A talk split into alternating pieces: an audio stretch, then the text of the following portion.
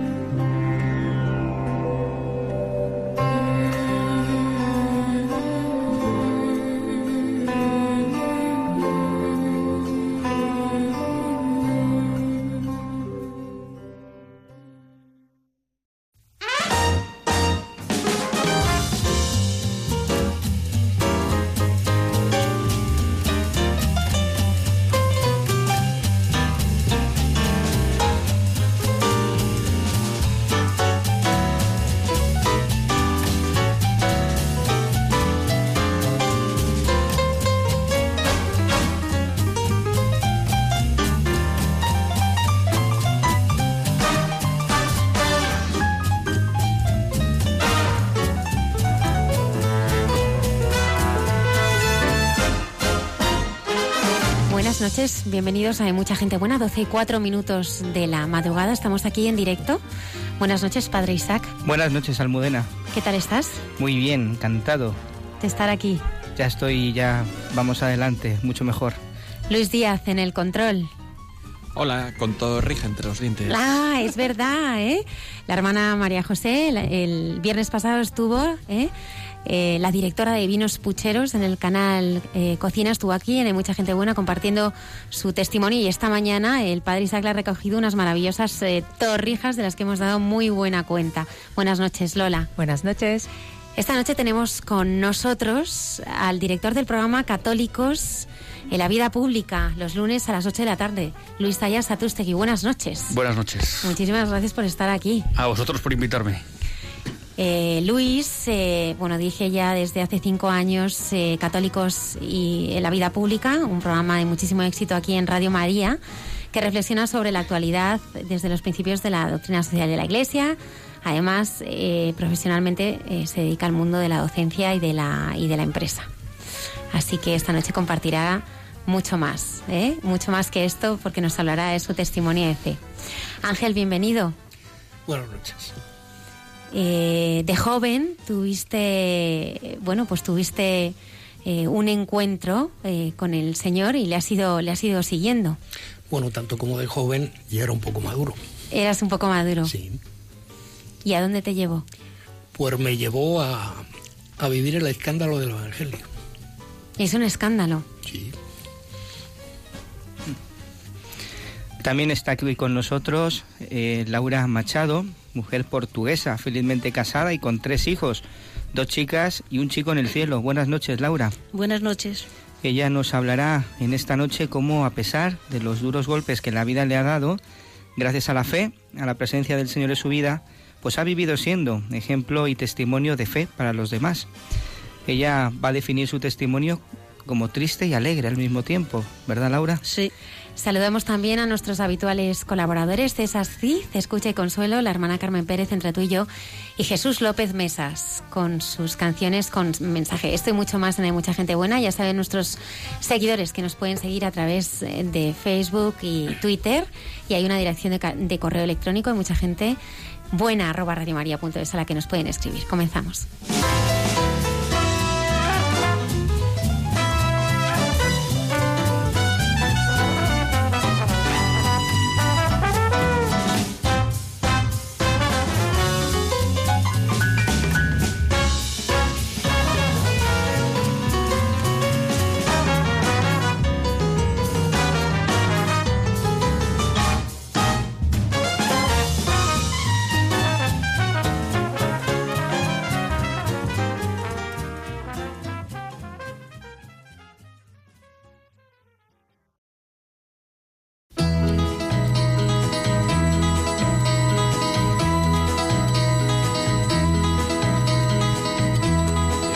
Everybody's talking at me. I don't hear words they're saying, only the echoes of my mind. People stopping still. I can't see their faces, only the shadows of their eyes. I'm going where the sun keeps shining through the pouring rain. Going where the weather suits my clothes. Banking off of the northeast winds, sailing on summer breeze. And skipping over the ocean like a stone. want.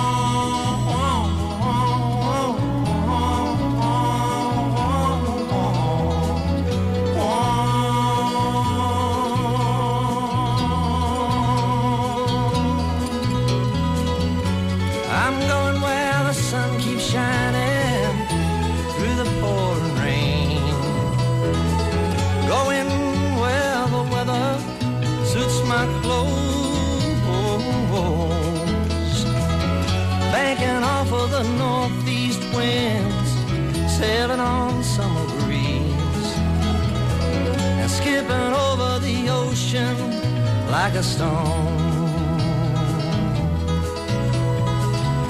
Everybody's talking at me. Can't hear a word they're saying.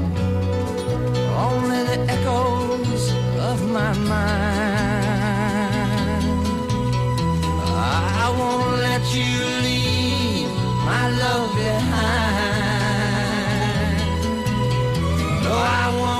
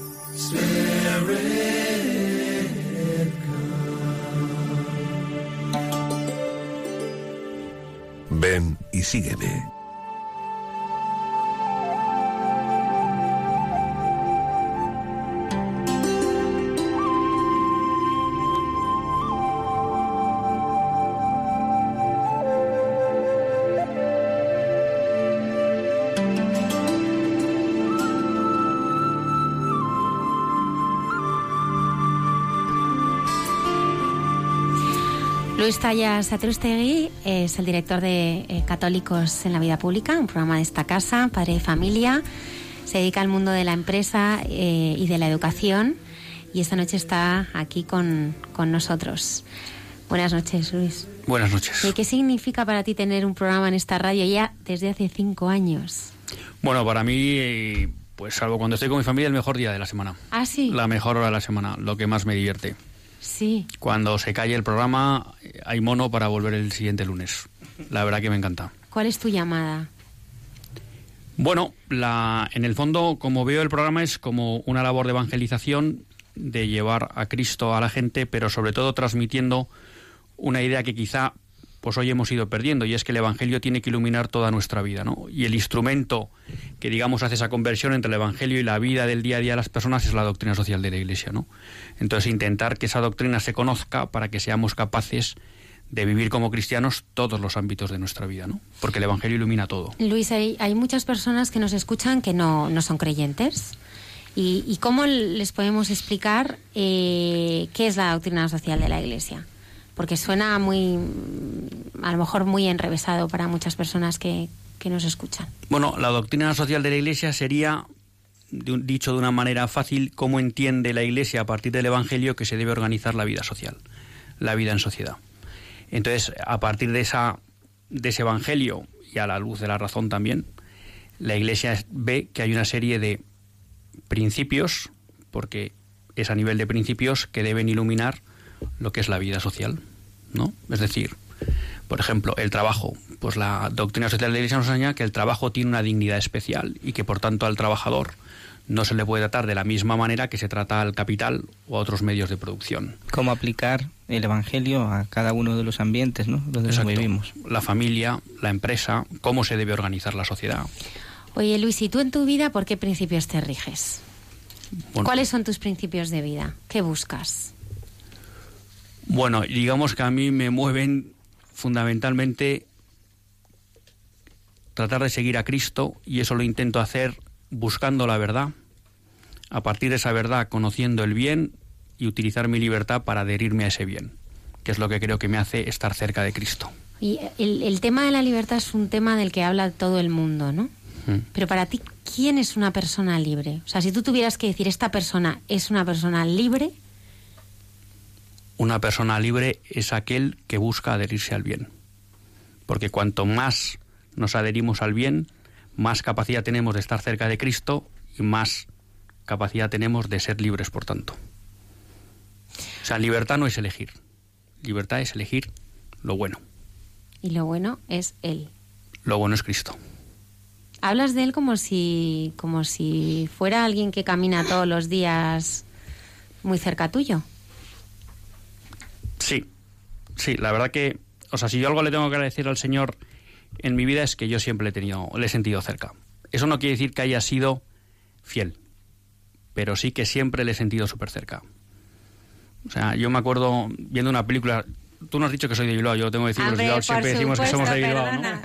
Entonces esto parece que es un poco una cursilada, siempre digo, pero a mí me gustó viendo una vez una película, ¿no? Eh, bueno, era una historia, entonces una mujer que lo había pasado mal le preguntaba a un hombre que él cómo explicaba la relación con Dios, ¿no? Y decía, bueno, es que, porque ella se sentía un poco abandonada, y decía, no, Dios nunca abandona, ¿no? Dios es como un padre que va andando con una hija y le va dando la mano, ¿no? Y entonces lo que pasa es que hay momentos en que la hija suelta la mano, pero el padre sigue con la mano puesta ahí si la hija la quiere coger, ¿no? Entonces, para mí esa imagen es lo que ha pasado conmigo con, con Cristo. O sea, siempre está al lado. Puede ser que alguna vez yo haya soltado la mano o que muchas veces he soltado la mano, pero siempre he visto que está ahí la mano de Cristo para cogerla. Y eso se lo tengo que agradecer porque ha sido toda mi vida. Y vives en la confianza. Dices que, que hay en un siempre, ¿no? Hay un momento especial en tu vida donde pasas, eh, bueno, das el salto, ¿no? A esa confianza y a ese provincialismo, ¿no? Que, que lleva tu, tu vida. Y eso, ¿cómo se vive? Se vive alegre, ¿no? Porque si piensas que, que hay alguien que te quiere, ¿no? Y que, que te cuida, que está siempre a tu lado. O sea, a ver, ahí hay, ahí hay un matiz, ¿no? Yo siempre he sentido muy cerca al Señor, la verdad que eso se lo debo a mi familia, pero es verdad que una época vivía como muy preocupado sobre si los demás o no eran fieles con el Señor. Yo trataba de ser fiel, pero entonces al final siempre vives triste o como juzgando, ¿no? Y entonces es verdad que hubo un momento en mi vida que no sabría explicar por qué o cuándo. Yo lo que me di cuenta es que la alegría del cristiano es sentirse querido por Cristo, por Dios. Y entonces ahí es verdad que te cambia la vida. Y yo creo que eso explica una cosa que me suele decir muchas veces mi mujer, "Jo, es que tú eres optimista, eso es verdad. Hombre, luego tú ya me dices, ¿vives absolutamente en la confianza? Bueno, yo creo que todavía ese es el salto que me queda por dar. ¿No? O sea, porque sí es verdad que eso te hace enfocar toda la vida de otra manera, disfrutar de cada minuto, eh, no preocuparte por quitar importancia a muchas cosas que no la tienen y no pasarlo mal. Ahora, no me atrevería a decir que todavía vivo plenamente en la confianza del Señor. O sea, si creo que algo me falta en la vida, aparte de muchas cosas, es decir, Señor, todo tuyo, ¿no? Ese paso todavía hay que darlo. Hay que darlo a ese nivel ya, ¿no? Pero, pero bueno, lo que es verdad es que en ese cambio lo que sí yo noto es que desde entonces hay como una alegría permanente en, en mi vida. Hace muy poquito tiempo estabas eh, dando, eh, impartiendo, compartiendo, diría, una charla en, en un curso alfa. eh, estos cursos que están haciendo tanto bien, que están en tantísimas parroquias, eh, cursos de, de nueva evangelización. Y, y, hablabas del Evangelio, ¿no? En este momento en, la que, en el que hay tanta gente que piensa que, que quizá el Evangelio es una interpretación de Jesús y no su verdadero rostro, ¿cómo podemos ayudar a entender que en, que en el Evangelio nos encontramos realmente con, con Jesús? Bueno, yo cuando, porque efectivamente me, chocó me tocó hablar de una charla de las escrituras, claro, para ilustrar esa charla eh, utilicé, bueno, o me refería a un vídeo que me había llegado de la llegada de Biblias clandestinas a China, ¿no? Muy impactante. Me gustaría que, que, que describieras. Entonces ahí se ve como un grupo de, de chinos católicos clandestinos, ¿no? Abren cajas, sacan unos libros y claro, los cogen, los abrazan como si fuera un niño y se ponen a llorar, ¿no? Entonces, claro, dices, claro, es que no están abrazando un libro, están abrazando a Cristo. Entonces, claro, esa experiencia que tú les ves en ellos, pues ya es un primer lugar decir, oye, este libro debe tener algo especial, porque yo que soy un loco de los libros y compro, eh, nunca he llorado por un libro, eh, si incluso a veces me podía enfadar porque no compré un libro y luego no lo he vuelto a encontrar, pero nunca lloras, nunca lo abrazas, ¿no? Entonces dices, claro, ese libro es, es especial. ¿Y por qué es especial? Porque está Cristo. Entonces, eso desde un testimonio, por ejemplo, como este vídeo se ve. En la experiencia personal, bueno, yo creo que notas que te habla el Señor. Porque primero es un libro escrito hace dos mil años o más, ¿no? La parte del Antiguo Testamento más, y cada vez que lo abras te habla del hoy. Con lo cual, eso es un libro que es especial. Dices, no, esto no es un libro, es que aquí está el Señor, porque muchas veces cuando buscas respuestas, las encuentras. Y las encuentras para el momento. De hecho, eh, si alguien me dijera, bueno, ¿y cuál es tu experiencia? Bueno, pues que hay veces que tienes miedo a coger la Biblia. Porque dices, a ver si me van a decir algo que no me gusta. Y eso es una Isaac, experiencia. eso a lo mejor te pasa, tú que la coges todos los días. Y eso, y eso es una experiencia que a veces, pues, como digo yo, desde la infidelidad, pues a veces vives, ¿no? Decir, oye, espérate, o sea, que te das cuenta que, que ahí está Cristo y que ahí te habla, Que la palabra yo- de Dios está viva que la palabra está viva. y es eficaz. O sea Sí. que, y que muchas veces encuentras respuestas. O sea, si las buscas, las encuentras. O sea, si las pides. Y a veces dices, por si acaso no pregunto. Con lo cual, dices, pues estamos en las mismas. O sea, es que está ahí hablando. Y hay veces que no le quiero preguntar, no voy a hacer que me conteste. Y otras veces te das cuenta que te contesta cuando le preguntas. Yo no creo. Yo a cualquier persona que, que se pregunte esto le diría, anímate, coge la Biblia y ábrela. Ya verás cómo te dice algo. Y posiblemente de tu preocupación de ahora. No de tu preocupación de hace tres años, sino ahí vas a encontrar respuestas a preguntas de hoy. Cada vez que abras. Y en tu oración rezas con, con la palabra del Señor y, y siempre en adoración también. Bueno, yo ahí tengo. Yo rezo de dos maneras. Una es hablando, le cuento cosas. Porque es verdad que eso desde. Bueno, es un, un poco una manía desde pequeño, pero por eso te decía, de esa cercanía le hablo, le hablo mucho, le cuento mucho. ¿no? Incluso no cuando estoy necesariamente solo en la adoración, sino, bueno, cuando voy por el coche, cuando estoy tal, o sea, hablo mucho con el Señor. No sé si escucho tanto, pero, pero yo hablo mucho. Y luego otro momento que me gusta mucho es pues en la adoración. Entonces en la adoración, pues a veces le cuento y otras veces lo que cojo es la escritura y lo que busco ahí es, bueno, pues el Señor que me quiere decir en ese, en ese texto que, que, que ese día ha salido, que pues el Evangelio del día, o simplemente abrir la Biblia, o porque estás haciendo una lectura continuada de alguna parte o de algún libro, pues, pues ver ahí un poco qué te quiere decir, ¿no? Intentar encontrar. ¿Algún texto con el que te identifiques de todos los que el Señor te ha ido metiendo en el corazón? Bueno, yo me uno que me toca mucho y en el que me es la parábola del hijo pródigo. Mm, qué bonito. Porque yo me veo mucho en el hijo que se quedó. Lucas 15. Que luego le vas. eh, al final parece que estás todo el día con el Señor, pero luego le reprochas como que no te ha tratado bien, ¿no? Y claro, y esa respuesta que le da el padre, pues te interpela mucho. Oye, pero si todo lo mío es tuyo. Y dices, joder, pues sí, no me he dado cuenta, ¿no? Y estoy aquí toda la vida y estoy esperando y no me he dado cuenta, ¿no? Entonces, ese, ese me interpela mucho. Siempre nos hemos quedado con el, con el hijo menor, la primera parte de la, de la parábola, ¿no? Es la más... Pero sin embargo es verdad que la segunda parte tiene su... También su... su Sí, porque. Él nos da todo y no somos conscientes de que Él nos da todo, ¿no? Y, y a veces le reprochamos y dices, pero si yo no te he negado nada. Eres tú el que no quieres estar conmigo, ¿no? Te has apartado. Entonces ya ahí me veo, ahí me veo muy, muy reflejado. En, bueno, en tu experiencia como profesor de universidad, Mm. Eh, bueno, ¿cómo ves a los jóvenes ahora? Y, y- y tú como profesor, eh, entiendo también que, que tratas de, de evangelizar desde lo que puedes, ¿no? Porque claro, las materias que, que tú impartes en Universidad de Navarra, ¿no? Y Francisco de Vitoria, pues son muy concretas, ¿no? Pero, pero bueno, ¿cómo, cómo, ¿cómo ves a los jóvenes ahora y cómo, cómo tratas de enseñar, ¿no? Porque yo creo que, claro, cada profesor puede enseñar de una manera distinta, ¿no? Yo no soy profesora, pero yo sería imposible que no enseñara desde el corazón, desde, desde lo que yo soy, ¿no? Porque no puede ser algo que tú no... No puedes enseñar desde lo que tú no eres. Bueno, ahí Que hay, eso no quiere decir que trates de imponer, ¿no? Pero que, Sí. que tratas de enseñar desde lo que tú eres y desde lo que tú sientes, ¿no? bueno, ahí hay- yo tengo como tres experiencias, ¿no? Yo durante muchos años di clase de doctrina social de la Iglesia, que ahora no la doy, en el CEU. Entonces, claro, ahí sí podrías, o sea, tenías realmente una asignatura que te permitía evangelizar, porque ya el propio temario te llevaba, ¿no? Entonces hay que veías a los jóvenes que en general conocen poco a Dios, que en general hay poca cultura cristiana, que no rechazan lo que dice la Iglesia, aunque están un poco con prevención, y que cuando tú explicas la doctrina entienden que es bonita y que merece la pena.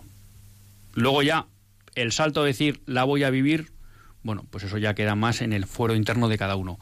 Pero tú te encontrabas que cuando tú explicabas lo que es la doctrina, ellos decían, oye, esto es bonito, esto merece la pena. Entonces veías jóvenes que buscan un ideal, ¿no? Entonces ahí era fácil. En análisis de balances, esa es más difícilmente bautizable, ¿vale? Entonces, eh, sobre cómo son los balances, las juntas, ahí hay poco que hacer. Evangelizas aprobando a todos porque esa asignatura no... Y en deontología, que, doy ahora también, en- bueno, pues ahí lo que sí trato es de transmitir un poco esa idea que tiene la doctrina social de la Iglesia de que la economía tiene que estar al servicio del hombre, ¿no? Y no al revés.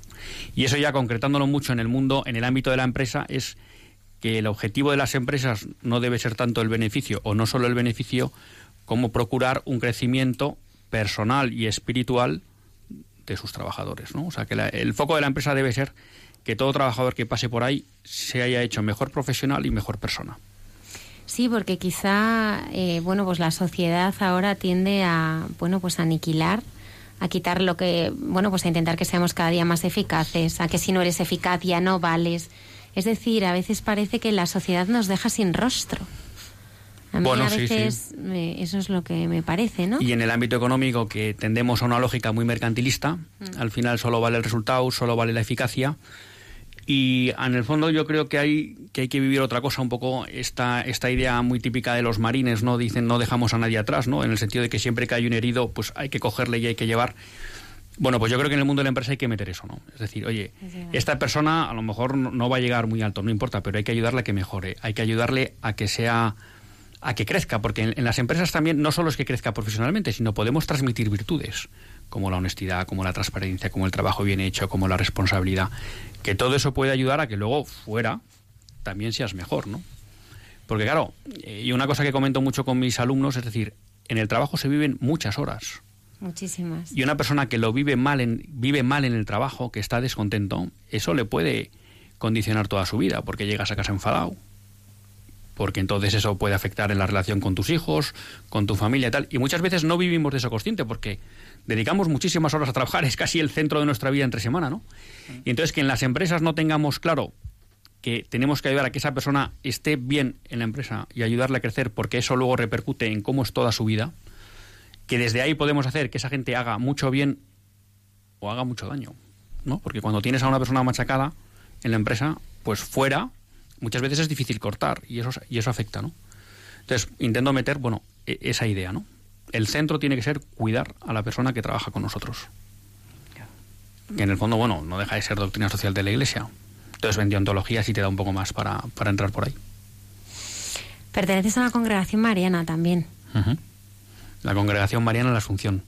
La verdad que eso son cosas de la vida, ¿eh? porque, eh, bueno, ya he dicho que soy de Bilbao, entonces yo más o menos hasta los, nunca sé muy bien, pero hasta los 33, 34 vivo en Bilbao. Y entonces es verdad que, que, bueno, frente a lo que se suele decir, yo viví una fe muy individual. ¿eh? Cuando digo muy individual era con mi familia, pero no más. Eh, Las parroquias no, no funcionaban muy bien, no había un buen ambiente para que aquello te metieras en un grupo y tal, prácticamente no había movimientos. ¿eh? Realmente en esos años, eh, por ejemplo, era muy de agradecer el Opus Dei, porque realmente si te querías confesar, pues o había un cura de la ahí, o no había manera de... Pero bueno, a nosotros por espiritualidad, pues no éramos del ambiente del Opus Dei, entonces realmente la fe la vivías en solo o en familia, ¿no? Y realmente, pues eh, cuando me vine a vivir a Madrid, sobre todo cuando conocí a mi mujer, que era miembro de la Congregación María de la Asunción, pues entonces ahí, claro, hubo un giro también en la fe, porque entonces lo empiezas a vivir con otros, ¿no? Que para mí eso fue un poco una novedad. O sea, estar con gente con la que compartes la fe. Y que además eso te ayuda a crecer. Entonces eso fue una experiencia nueva. Que además, bueno, pues aunaba dos cosas que para mí, eh, la verdad que también siempre han estado muy cerca, que es el amor a la Virgen, que eso siempre ha estado muy, muy presente. Eso también es culpa de mi familia, porque nosotros rezábamos rosario todos los días, Sí. con grandes broncas muchas veces. frente a Toda lo- la familia. Toda la familia. Con grandes broncas. Eso es mérito de mis padres, pero con grandes broncas, pero rezábamos el rosario todos los días. Entonces, bueno, al final eso, pues quieras que no, te genera un amor a la, a la Virgen y además, claro, pues te das cuenta que es algo importante, porque, o sea, daba igual lo que pasara, que se iba a rezar el rosario. O sea, ya podía ver lo que quieras, ¿no? La final del Mundial me da igual, pues a lo mejor la veíamos, pero luego se rezaba el rosario o se rezaba antes. Entonces, bueno, eso te transmitía un poco que la Virgen era importante, ¿no? Entonces, bueno, eso me quedó. Entonces, claro, llegas a la congregación y te encuentras, pues, por eso, esa devoción mariana y luego, además, bueno, una devoción ignaciana que, que- una espiritualidad ignaciana, pues que yo siempre había sido muy, muy devoto de San Ignacio. Me había impactado mucho una, una biografía que leí del Ricardo García Villoslada. Ujú. Y bueno, pues entonces también me encontré pues como, como, con San Ignacio, ¿no? La verdad que eso fue un providencial, pues meterte en la congregación mariana de la Asunción. Y entonces, bueno, pues la verdad que, que una suerte, porque no cabe duda que vivir la fe acompañado, pues es mucho más, más enriquecedor y más llevadero. Ayuda. En, en el programa, bueno, después en el programa que diriges en, en Radio María, supongo que tendrás muchísimas anécdotas, ¿no? Y, y has tocado como muchísimos, muchísimos temas, ¿no? Si tuvieras así alguna anécdota o experiencia, ¿no? Que, que pudiera resaltar. Aquí, desde luego, vamos a escribir un libro de anécdotas y de experiencias. Pero, porque bueno, ya, ya son cinco años en, en antena, ¿eh? Que ya son, son años, ¿no? Bueno, una primera nota es el cariño de la gente. La verdad que hay mucha gente que te escribe y que te sorprende porque, pues, oye, le gusta el programa, que le agradece y demás.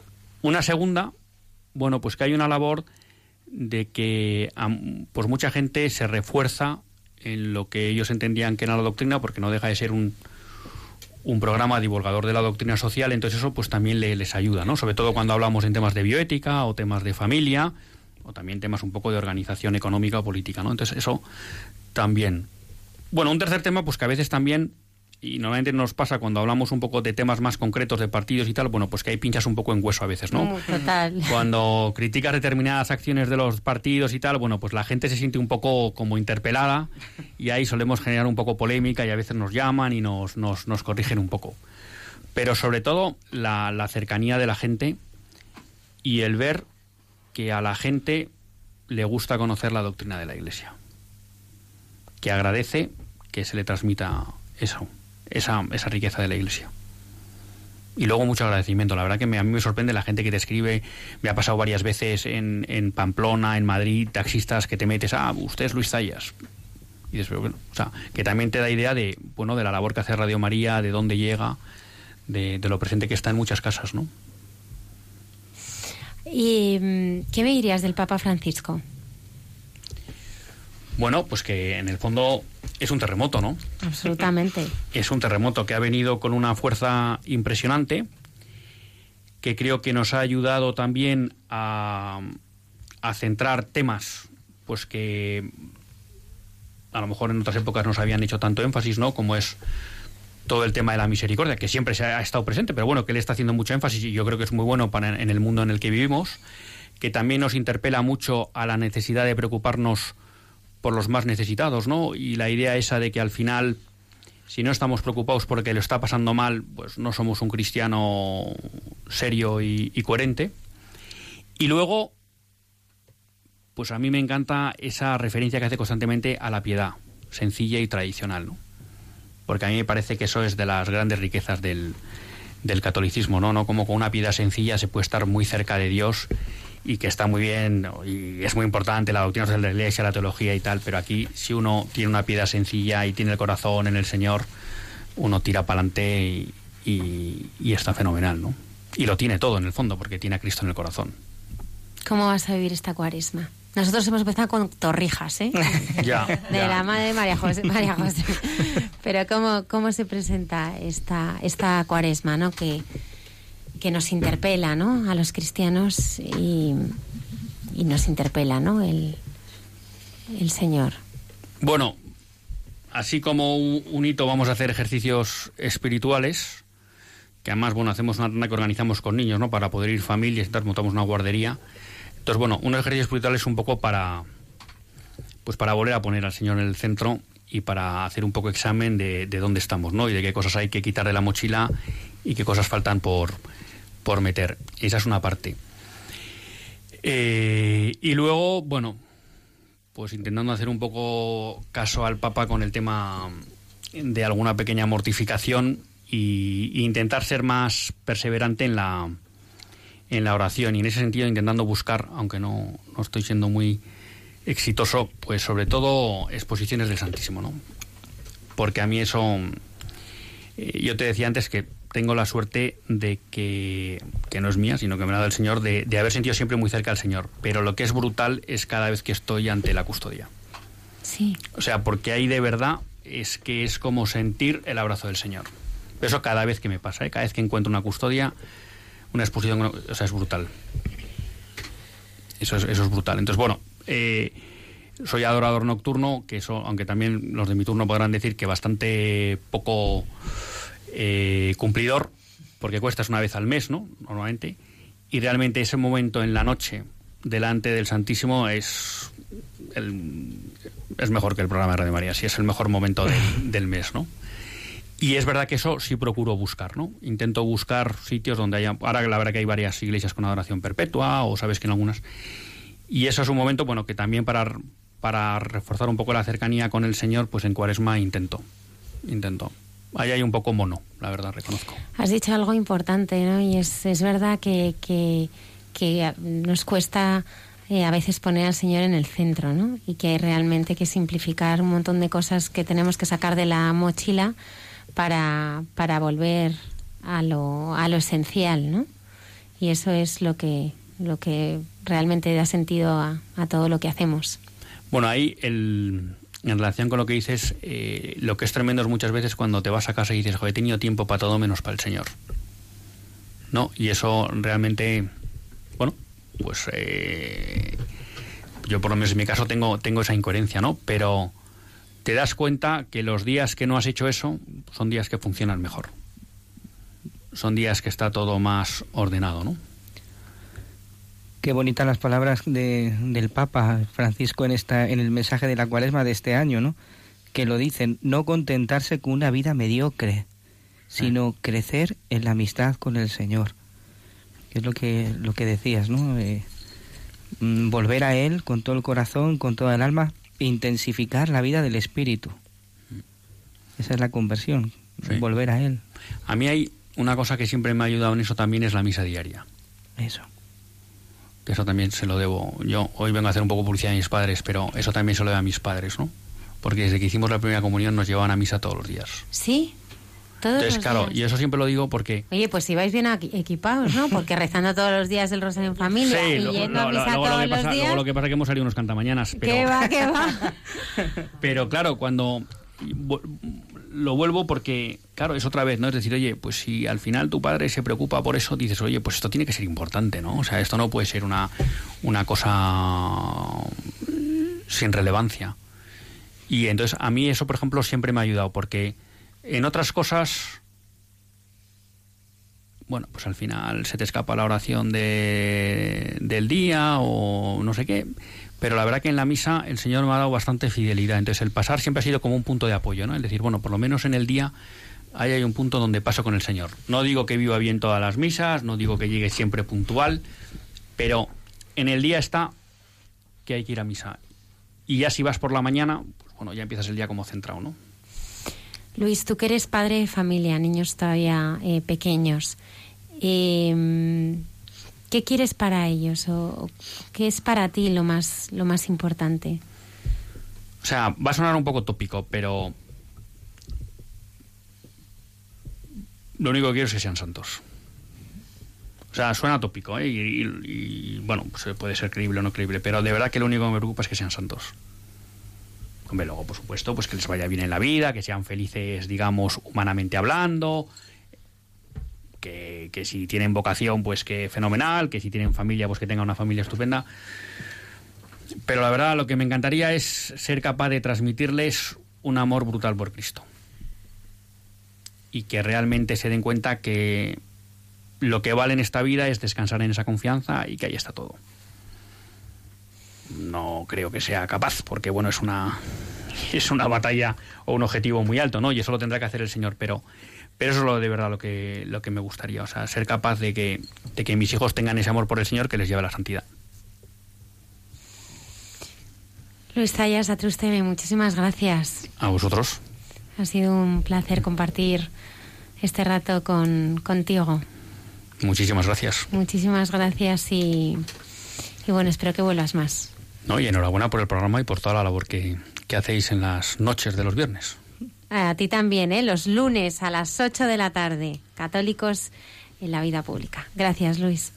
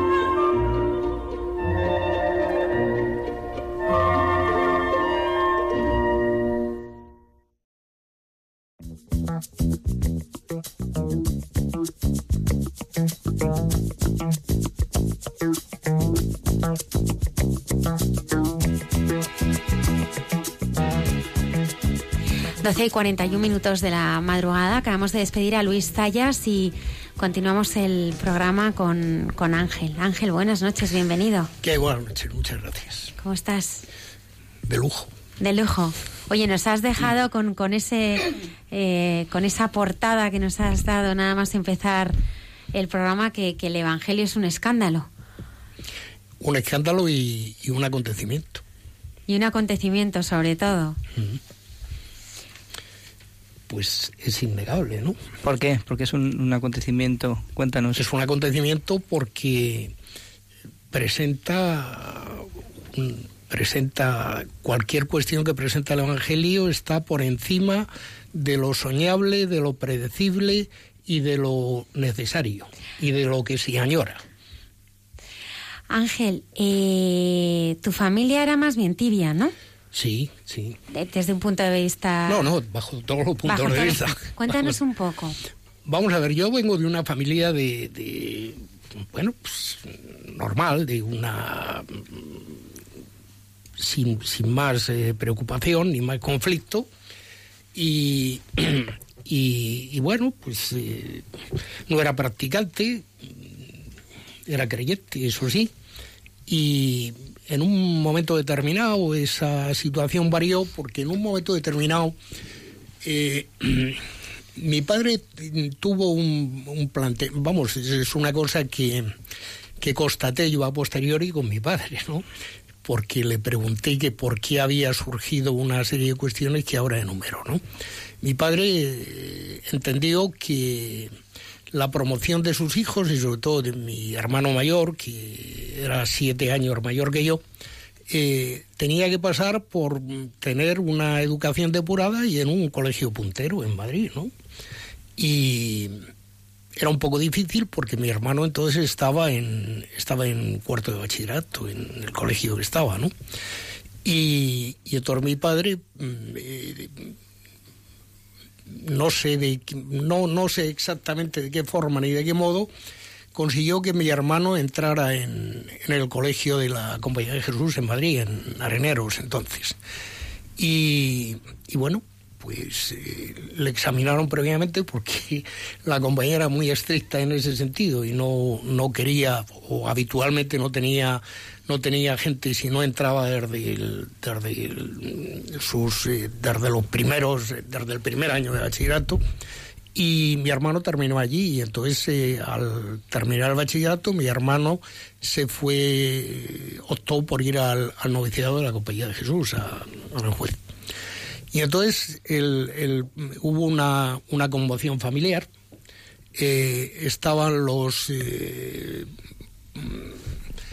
los críticos que formaban un, los críticos que formaban un, eh, una copi- un copioso número que le recomendaban a le recomendaban a, a mi padre que bueno lo que tenía eso se llama mucho en aquella época lo que tenía que ver su hijo era mundo porque estaba un poco equivocado estaba bueno eso no iba a conducir a nada etcétera etcétera a pesar de todo mi hermano y con el claro, con el consentimiento natural de mis padres pues terminó se fue y punto y, y desde entonces cambió la cambió la actitud de, sobre todo de mis padres, ¿no?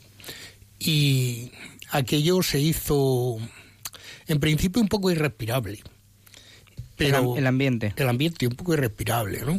Y, pero bueno, pero más o menos, eh, yo todavía no era, bueno, estaba yo en una, era jovencísima todavía, pero bueno, lo que es indudable es que me había quedado solo ante el peligro, porque yo era el, segundo y único, hijo, mis padres tuvieron tres hijos, uno murió de muy pequeño y entonces quedaba mi hermano y después eh, eh, quedé- estaba yo. Entonces, bueno, pues eh, yo seguí con mi temática, seguí un poco ignorado por parte de la familia porque el centro de el centro de, de atención era mi hermano, ¿no? Obviamente a mí a mí no me parecía mal, era una cuestión que tampoco me planteaba. Era más, me, me venía muy bien porque así me dejaron un poco en paz. ¿no? Y y entonces eh, luego mi, mi hermano solicitó ir a misiones y bueno, aquello conmovió más todavía y eh, enardeció el espíritu de la familia, el espíritu sobre todo de mi madre y de mi padre. Y, y bueno, y así fue. Yo, bueno, pues yo seguí en la, en, la situación de, de, de stand-by familiar, de, bueno, que aquello estaba allí, pero no era presente y, y sobre todo porque a mí me favoreció bastante porque eh, mi, mi madre era, era una mujer muy... Era un, era una mujer excelente, ¿no? Pero era muy, ¿cómo diría yo? Muy, no exactamente manipuladora, pero sí muy organizadora. Sobre todo con la vida de los demás. Y, y entonces, pues bueno, pero vamos, yo en principio tuve temporadas que le culpaba a mi madre de todos los males a Dios y por haber, pero después comprendo que llega un momento que objetivas el asunto y dices, bueno, pues tampoco era la cuestión, hizo lo que podía hacer, lo que tuvo que hacer y punto.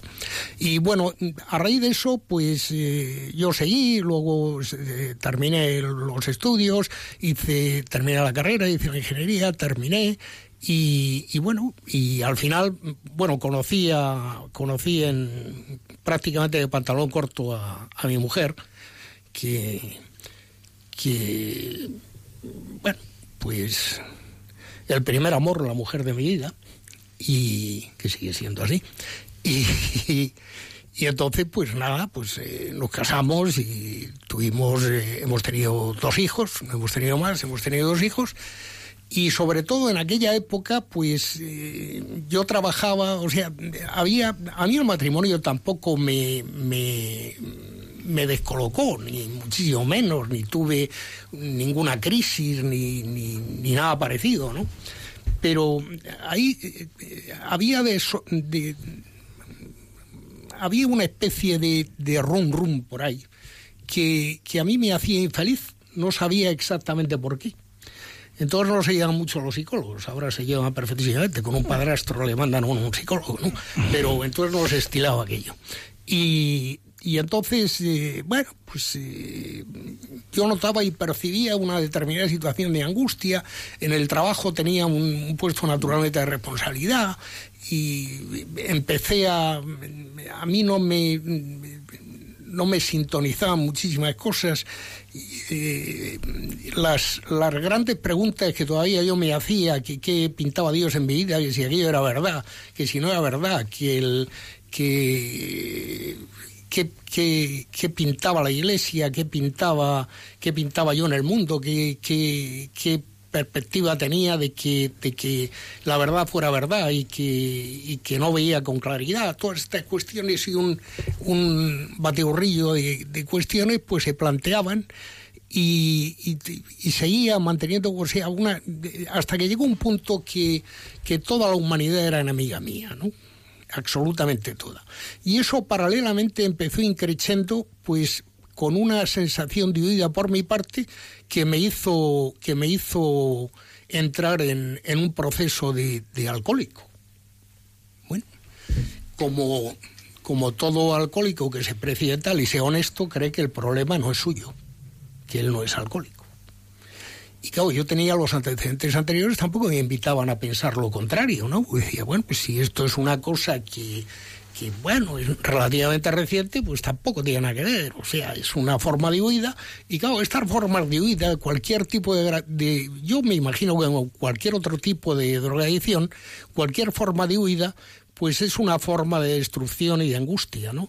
Es una situación de angustia terrible. Esa situación yo sí experimenté esa situación de angustia. Es reiter- eh, lo digo con reiteración porque era horrible, era horrible, era una cuestión sin fondo. Y, y sin fondo y además sin, sin, sin sentido ninguno, sin, sin consuelo de ningún tipo, era, era algo demoledor, algo que desgarraba, ¿no? Y, Y todo eso lo tenías tú dentro. Sí, claro, claro, ahí estaba, ubicado perfectísimamente. Entonces era, era aquello de que, bueno, quería salir de una situación determinada y, y luego aparecían otros siete demonios más y estaba más fastidiado el asunto. Que por eso el Evangelio aporta bastante sentido común, porque eso es verdad. Y, y bueno, y llegó un momento, mm, mis hijos entonces eran, eran entre la infancia y la adolescencia, iban camino de eso, ¿no? Ángel, ¿cómo vivíais esto en casa? Era Fatal. Vamos, fatal, yo no, fatal. Marisol lo vivía con sufrimiento. Tu mujer. Yo jamás he estado, he estado, jamás he perdido la razón, el conocimiento y el sentido, ¿no? Sino eh, eh, lo que pasa es que transmitía una tensión brutal, una tensión tremenda que repercutía en todo. Y, y mi mujer era consciente, observaba el asunto y, y bueno. Y paralelamente ahí, en esa, en esa época, eh, yo que había, había participado con Marisol, yo había participado con Marisol en, con mi mujer, Marisol, con, en, su parroquia, en, en- bueno, en, en la parroquia nuestra, en 50.000 sitios, en, en 50.000 cuestiones también, de, de, de, equipos, de, yo qué sé, de que se formaban y tal. Pero bueno, aquello era teórico, aquello era una cosa que no tenía nada que ver. Y, y entonces...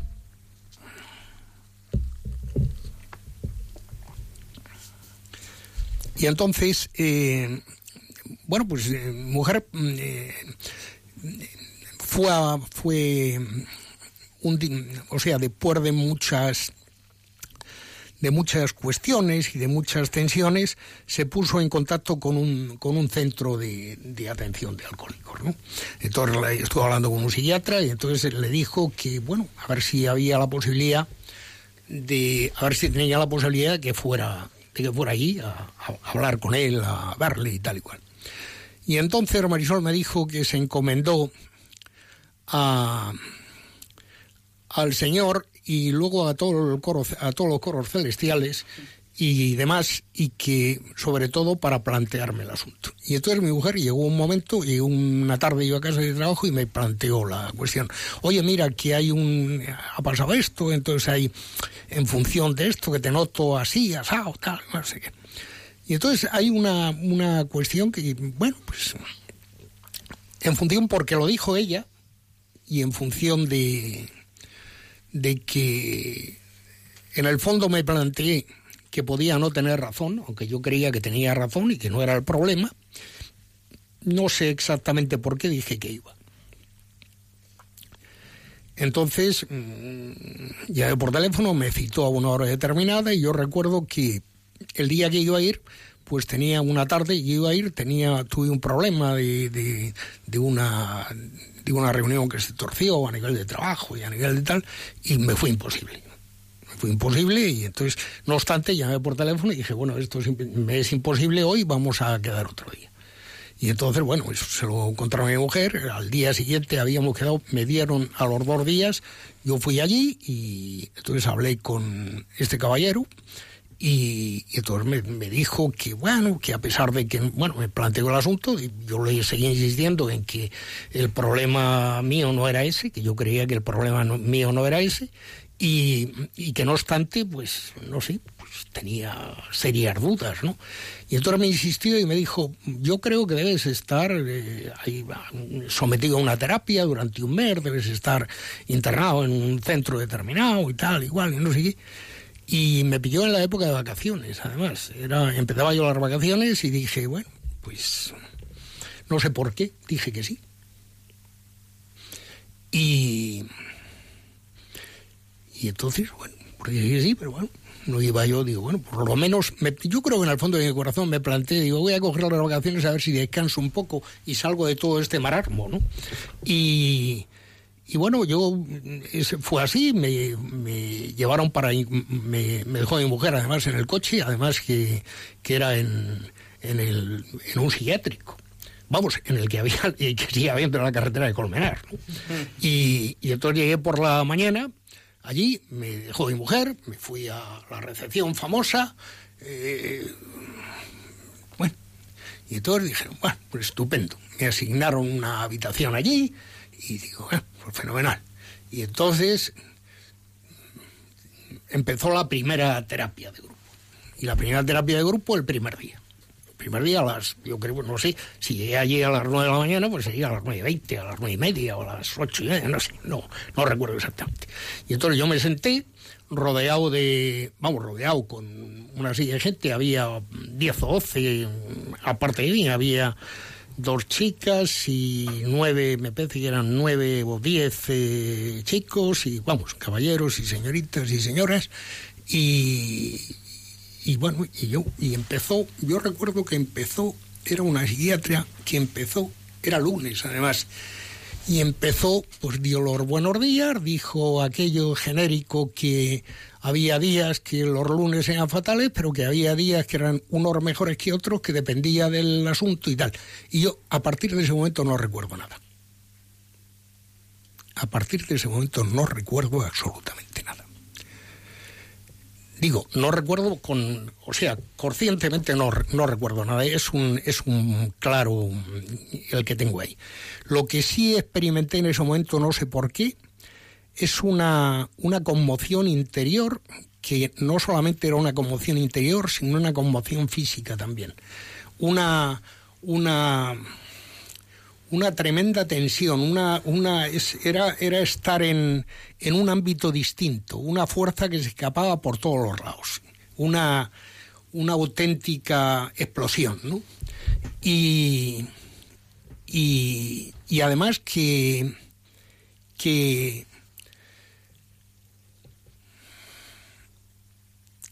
automáticamente toda, digo automáticamente así, de- lo que sí experimenté es que todos aquellos problemas, todas aquellas, eh, todo aquel mundo que, que, est- que estaba contra mí, toda las, eh, la problemática que yo tenía con el alcohol, toda la problemática que tenía con 50.000 cosas en el matrimonio, en la relación, en el trabajo, en tal, se clarificó de un modo total y absoluto y definitivo sin, pero se clarificó sin, sin, sin un proceso de raciocinio, sino eh, de un modo vital, de un modo absoluto. ¿no? Bueno, yo recuerdo de aquel día, solo recuerdo que, bueno, sí, automáticamente terminó aquello, yo no sé cómo terminó, no recuerdo más. Había un campo de fútbol allí, había una, un tiempo de deporte o de- que se estimaba y entonces yo me, me, dediqué, a, dar vueltas, a correr, a mí no me ha gustado correr nunca, pero vamos, me, dediqué a correr por aquel campo de fútbol como un, como un poseso, que era una forma de, de, sacar, bueno, de, de tranquilizar aquello y todavía eh, estoy pensándolo y todavía me, me produce una reacción nerviosa. Y bueno, y estuve allí, bueno, seguí las terapias famosas, estuve un mes allí. El- los psiquiatras que me vieron, yo decía que, bueno, les manifestaba lo que pensaba, lo que dije, tal, se decían, bueno, no, no, no se explicaba mucho por qué estaba yo allí, sino porque lo conocían, pero bueno, les sorprendió bastante. Eh, eh, como no había visitas que de pasados eh, 15 o 20 días, eh, eh, cuando eh, fue a verme mi mujer, pues, pues claro, en principio pues eh, estaba, bueno, pues bien, ¿no? Se, se, claro, le quedaba el, la, tremenda duda, ¿no? De, de decir, bueno, esto sea verdad, es una cuestión emocional, es una cuestión tal o cual. Y bueno, pues eh, de ahí han pasado, de ahí han pasado, pues eso me pasó a los 30 años, pues han pasado otros 30. Así que supongo que era verdad. Y eso en cuanto a ese acontecimiento. En cuanto a- al resto, en aquella época además yo había comenzado a- en el camino neocatecumenal. O sea, lo cierto es que yo había estado años antes, había asistido a una catequesis y salía escandalizado de aquello. pero escandalizado en el mal sentido de la palabra. ¿eh? Dije, esto no, no lo entiendo, esto no va conmigo. Claro, que a mí en aquel tiempo aquella ni esa ni ninguna espiritualidad me hubiera valido, ¿no?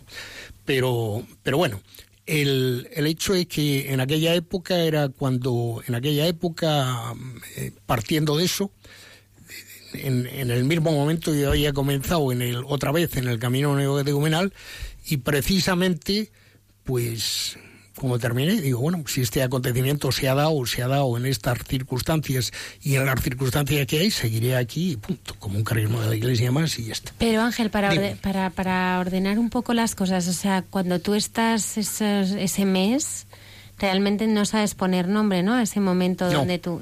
no. Entonces sales, eh, porque estuviste un mes internado Sí. en este centro.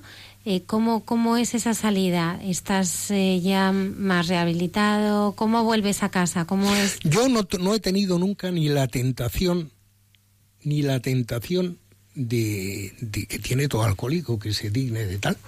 No O sea, tenido- cuando sales de esa terapia, vuelves a casa y, y vuelves... sigo des- haciendo vida normal. O sea, vuelves desde la curación ya, Sí, sí. desde... Sí, sí.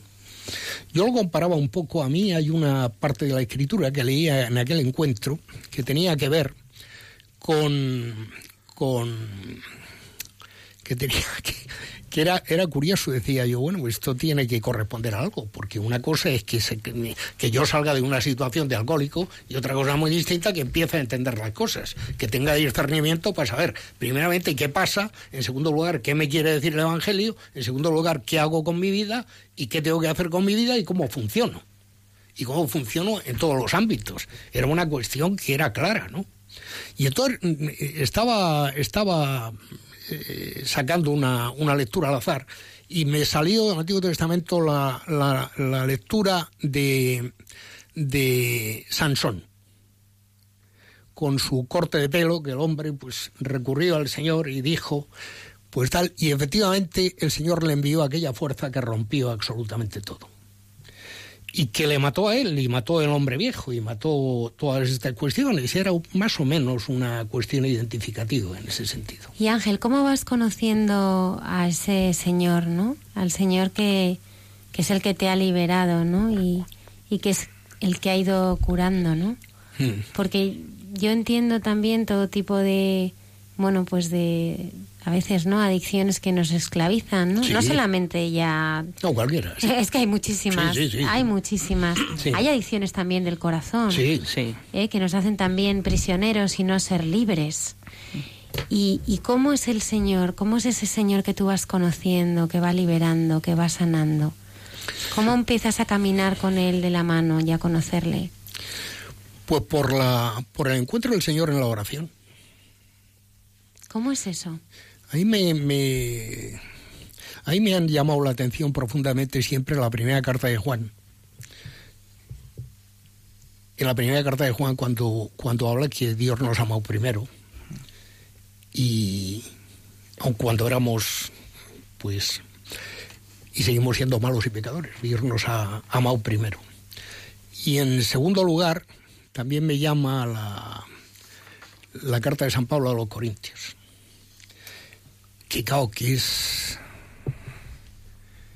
totalmente, totalmente significativa. Sobre todo de cuando habla Juan, porque es encontrarse con el amor de caridad que es el amor de Dios. Y el amor de Dios, que es Jesucristo, que es una persona y está resucitada, es el que sale al encuentro. Y en ese sentido, a mí la oración es lo que me ha ayudado. Y me ha ayudado porque cuando es, es curioso, yo empecé a empecé a claro, es que es peliagudo esto porque claro, nosotros tenemos un Dios que le podemos tutear, lo cual es más escándalo todavía, ¿no? Y y claro, yo cuando he he intentado, digo, y me he puesto en, en, oración, en contemplación, en el, en el, a través del Evangelio, de la Escritura, lo que me ha ayudado muchísimo es estar en el momento y en el sitio. digo, me explico. Cuando, cuando yo he reflexionado sobre la multiplicación de los panes y los peces, he estado en el grupo de los grupillos de 50 que organizaba el Señor, o que organizó, a través de los apóstoles, para, para comer aquellos panes y aquellos peces que se habían multiplicado porque lo que se comparte se multiplica. Y, y eso me ha ayudado mucho, estar, meterme en la, meterme, digo, meterme en, en ese momento, porque creo que es actual. Y precisamente la actualidad del Evangelio es que se repite en el corazón de, de cada uno. Y en ese corazón de cada uno yo aprovecho y además me cuelo allí y entonces formo parte del, del asunto. También de los que le dicen al Señor que se baje de la cruz. Y también de los que huyen como Pedro. Pero también de los que están llenos de esperanza como, como la samaritana. O también como cuando me, hablamos al principio que, pasaje del Evangelio me llamaba la atención, o que si había un pasaje del Evangelio que me llamaba la atención, a mí me llama la atención todo, es verdad, ¿no? Pero a mí me, digo, me llama la atención porque es que es que es, es pero eh, me, sobre todo el, pasaje de, la visita de, Jesús a Nicodemo, cuando Nicodemo está empeñado, le dice que nace del agua y del espíritu, que está hablando de, pues de la dimensión del bautismo, de la nueva vida, del, este. Y Nicodemo está el hombre empeñado en decir, pues ¿y cómo yo puedo hacer? Le dice, pero si no entiendes lo de aquí, ¿cómo te voy a contar lo otro? Y yo he tenido, siempre tengo la tentación de querer entender a Dios y a Dios no, no le puedo entender, lo que puedo experimentarle, no entenderle. Y también eso me ayuda a no escandalizarme, y a no escandalizarme porque el mal existe. Y el mal existe con unas connotaciones que muchas veces son terribles, cuando se habla de los genocidios, cuando se habla de tal y cuando se habla de cosas inmediatas, y se habla del, del hambre en el mundo, de los que mueren, de los que no tienen esperanza, de los que, de los que se rompen, de los que tantas cosas que además nos rodean y siempre, siempre, siempre hay una tendencia, yo te, por lo veis, o por lo menos he tenido la tendencia de pedirle explicaciones a Dios de todo esto. Y realmente lo que no puedo expli pedir explicaciones a Dios de todo esto, porque yo puedo experimentar al Señor, no puedo comprenderle. Ángel, eh, hablabas de, bueno, pues yo creo que eh, toda tu experiencia eh, antes realmente de experimentar al Señor, ¿no? Que puede ser una vida fuera de la fe, ¿no? Mm. Porque esos sentimientos de, de desgarro, de no encontrar consuelo en nada, de, de, de total abandono, ¿no? De, de, de, tristeza, ¿no? Que, que, son sentimientos de una vida alejada del Señor, ¿no? Mm. Y ahora que, que, le tienes, tú si tuvieras que decirle a alguien cómo es ese Jesús que tú conoces, ¿cómo le describirías?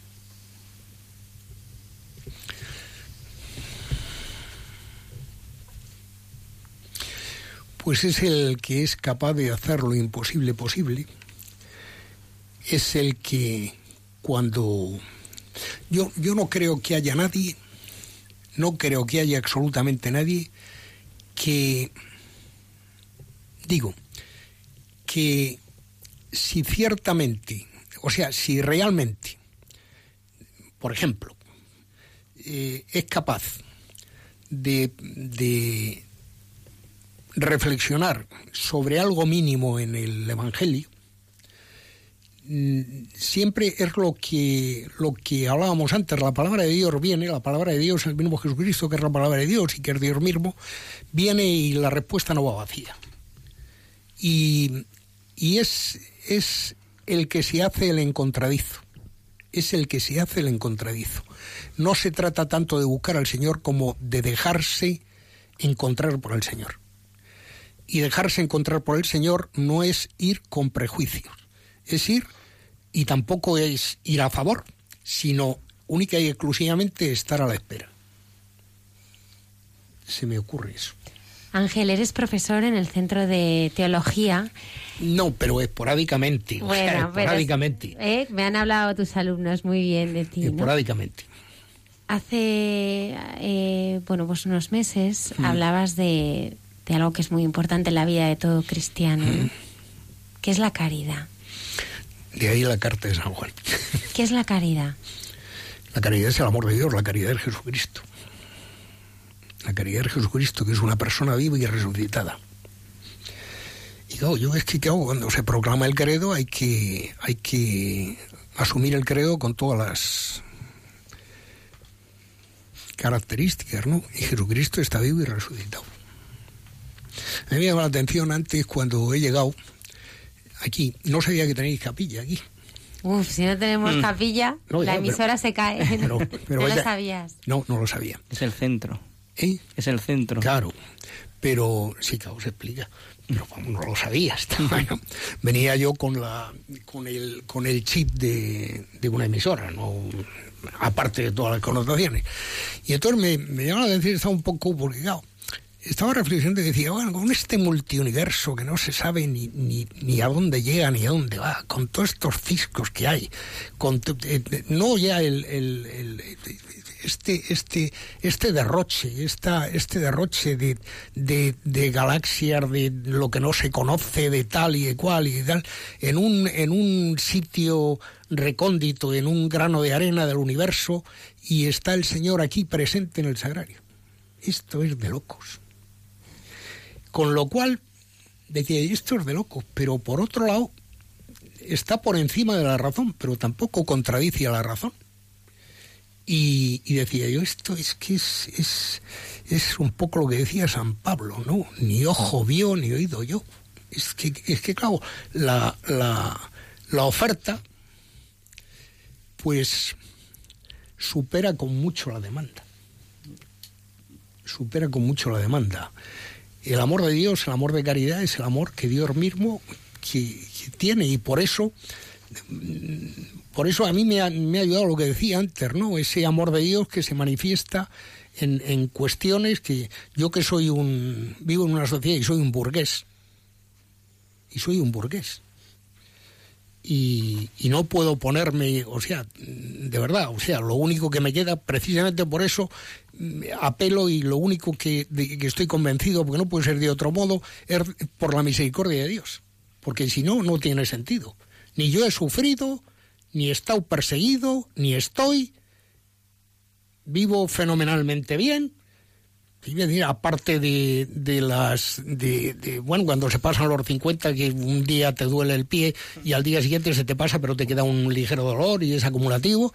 Pero pero aparte de eso digo, yo soy un burgués y estoy pensando o sea son la misericordia de Dios y estoy intentando hacer un juicio a Dios.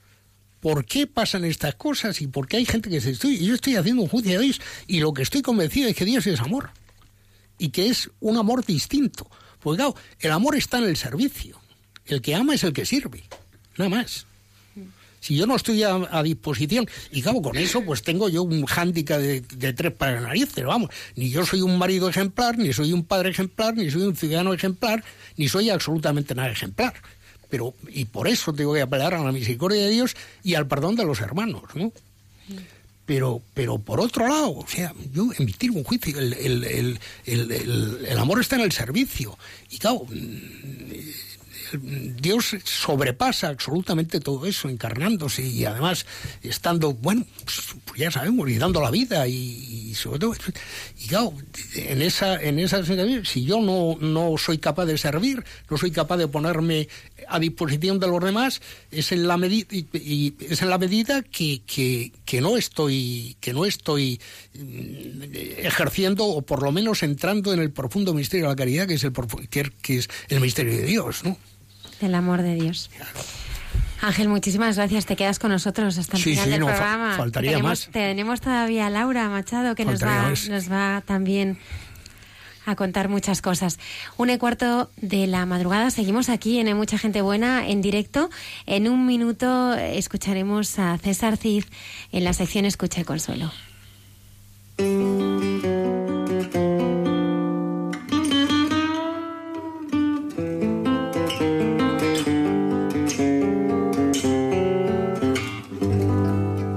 Des yeux qui font baisser les miens, un rire qui se perd sur sa bouche. Voilà le portrait sans retouche de l'homme auquel j'appartiens. Quand il me prend dans ses bras, qu'il me parle tout bas, je vois la vie en rose.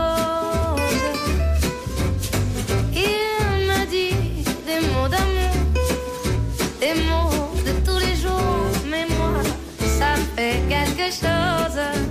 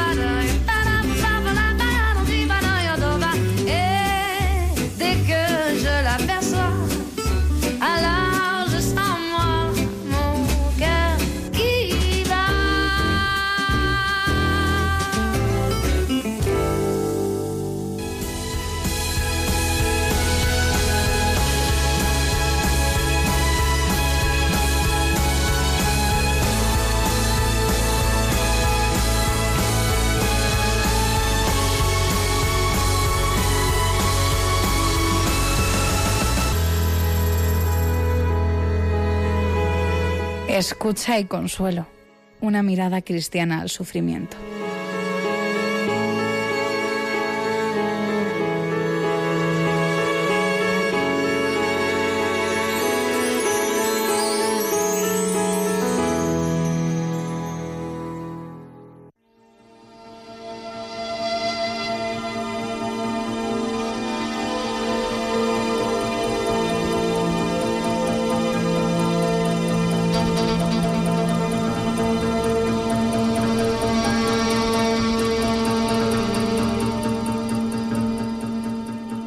Ruslan pertenece a una familia de cristianos armenios residentes en España. Desde hace nueve meses se encuentra en coma vigil por una pelea. Su familia no pierde la esperanza y nos pide oraciones. Soy madre de Ruslan, que estamos nueve meses luchamos, eh, que tiene un daño cerebral muy grave, que fue una pelea contra cuatro. Y bueno, estamos, luchamos y, y estamos mano de Dios. Eso lo sabemos todos, que estamos todos mano de Dios. Y Él tiene fuerza porque da Dios esa fuerza, porque médicos me- no me dan ninguna esperanza para dar adelante. Pues yo no pierdo ninguna esperanza. Sí, mucho respeto de medicina, pero el más alto que tenemos fuerza es Dios. Y quiero que recéis por mi hijo, por favor, que yo estoy segura que Dios nos salva y vamos a dar adelante. Y él ahora mismo está de en estado de veget- vegetal y tenemos mucha esperanza.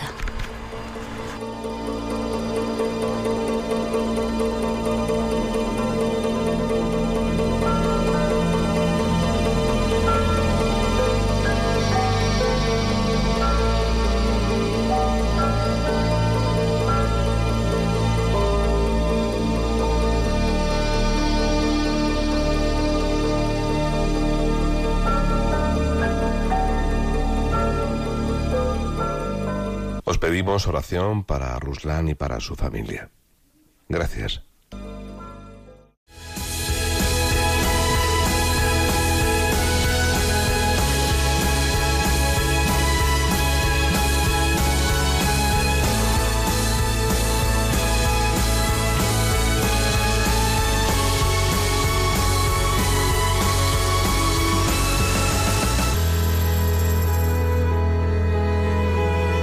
Escucha y consuelo. Una mirada cristiana al sufrimiento. Por César Cid.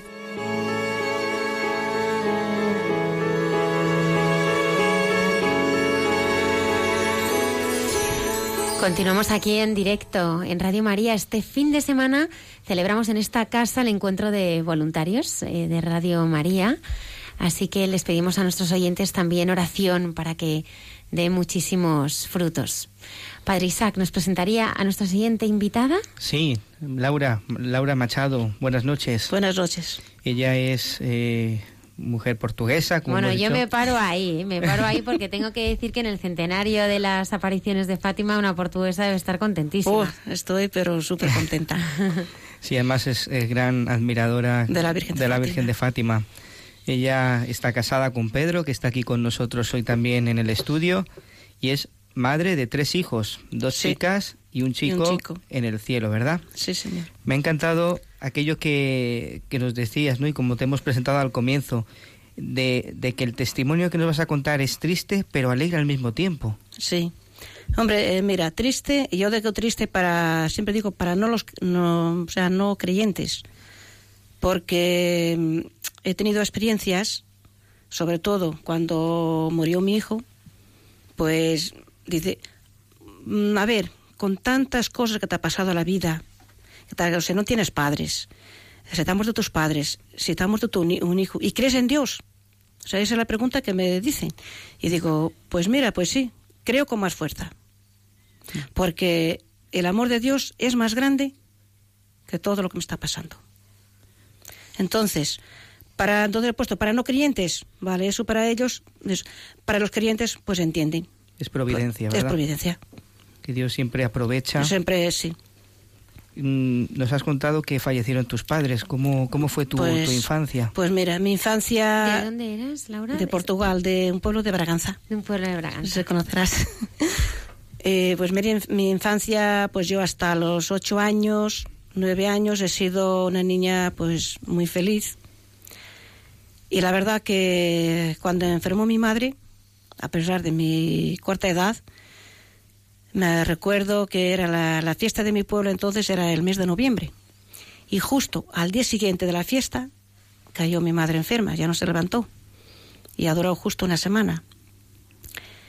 Eh, yo para ir al colegio decía que no, yo no voy al colegio porque yo no quiero dejar a mi madre sola.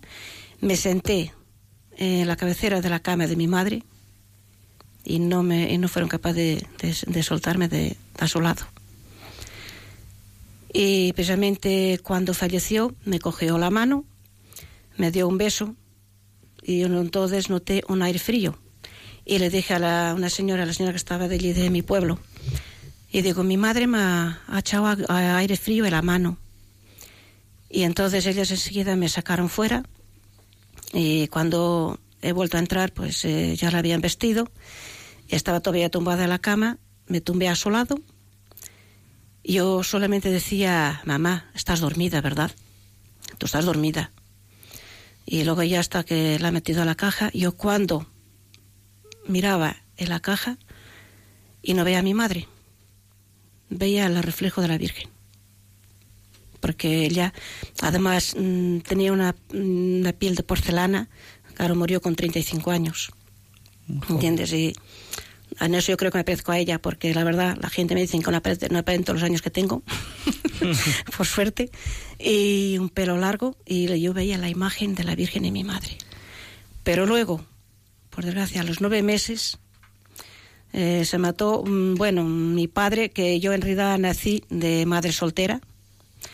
Yo tenía seis años cuando mi madre se casó con mi padrastro, pero para mí es mi padre. Él siempre me ha visto como una hija, tenía tres hijas, yo cuatro, y para mí era su hija. O sea que él siempre ha dicho, tengo una hija más. No ha habido diferencias entre mis hermanas y yo. Y él trabajaba en Francia. Entonces mi madre se, se quedó con las cuatro hermanas, con las cuatro hijas en el pueblo. Mi madre iba a misa, nosotros entonces, aquel entonces solamente había una vez al mes Misa. misa en el pueblo, porque mm, de mi pueblo mm, no había carretera. Bueno, mi marido sí ha llegado a conocer todavía que es mm, sin carretera. Había un camino y en invierno era imposible siquiera pasar. Y Braganza, que era donde teníamos los médicos, estaba a 14 kilómetros del pueblo. Y el sacerdote que venía de un pueblo de 7 o 8 kilómetros, y entonces, pues como ahora sigue todavía habiendo, lleva muchos pueblos, y venía una vez al mes. Pero mi madre, pues ella me llevaba a misa. Pero yo, a pesar de, de eso, a diario, pues sobre todo en cuaresma, eh, cuando hacían el Villa Crucis, que yo tocaba las campanas y aunque estuviera jugando, yo iba a la iglesia y me chocaba y digo, ahí pues yo voy. Y le, les, claro, estaba la mujer rezando y le digo, eh, ¿y qué, hacéis? Y dice, rezando el Villa Crucis. Digo, ¿eso qué es? Pues rezando a Jesús. Pues rezaba en el Villa Crucis, luego el, el Rosario, y me sentía a gusto con ellas. O sea, me sentía más a gusto con las, con las mujeres en la iglesia que jugando. Pero bueno, a raíz de morir mi madre, que lo que íbamos, a los nueve meses se mató mi padre en Francia, en el trabajo. Yo estaba con mi abuela en el río lavando, entonces lavábamos en el río porque allí pues entonces no teníamos ni a luz, que me acuerdo que estábamos con los candiles. Y, y ven eso que viene el cartero y nos da una carta y dice, y, le- y mi, abuela pues empieza a llorar. Y digo, abuela, digo, ¿y, y por qué lloras? Dice, no puede ser. Dice, no puede ser, mi hijo no. Y digo, abuela, ¿qué pasa? Se abrazó a mí y dice, hija, que dice, papá, ya está en el cielo con mamá. Le dijo. Y digo, ¿cómo está en el cielo con mamá? Ya no vamos a ver más a papá y entonces, ¿qué vamos a hacer? Sin papá y mamá. Nos quedamos cuatro niñas huérfanas. La más pequeña, yo era la mayor con 11 años entonces, y mi hermana la pequeña con dos años. La de dos años se la llevó un matrimonio, me he ido con ella, ah, pues hemos estado como año y medio para hasta que se hiciera. Las otras dos eh, se han quedado con un tío que se ha hecho tutor de ellas. Yo al año y medio me fui a servir a otro pueblo con un matrimonio, cuidando vacas en el campo que me iba yo, pues fíjate, con pues, 12 años, o sea, 13 años. Y a los 14 años me vine a España. Ya me vine aquí a Madrid sola, sin saber hablar ni español, ni entenderlo, ni...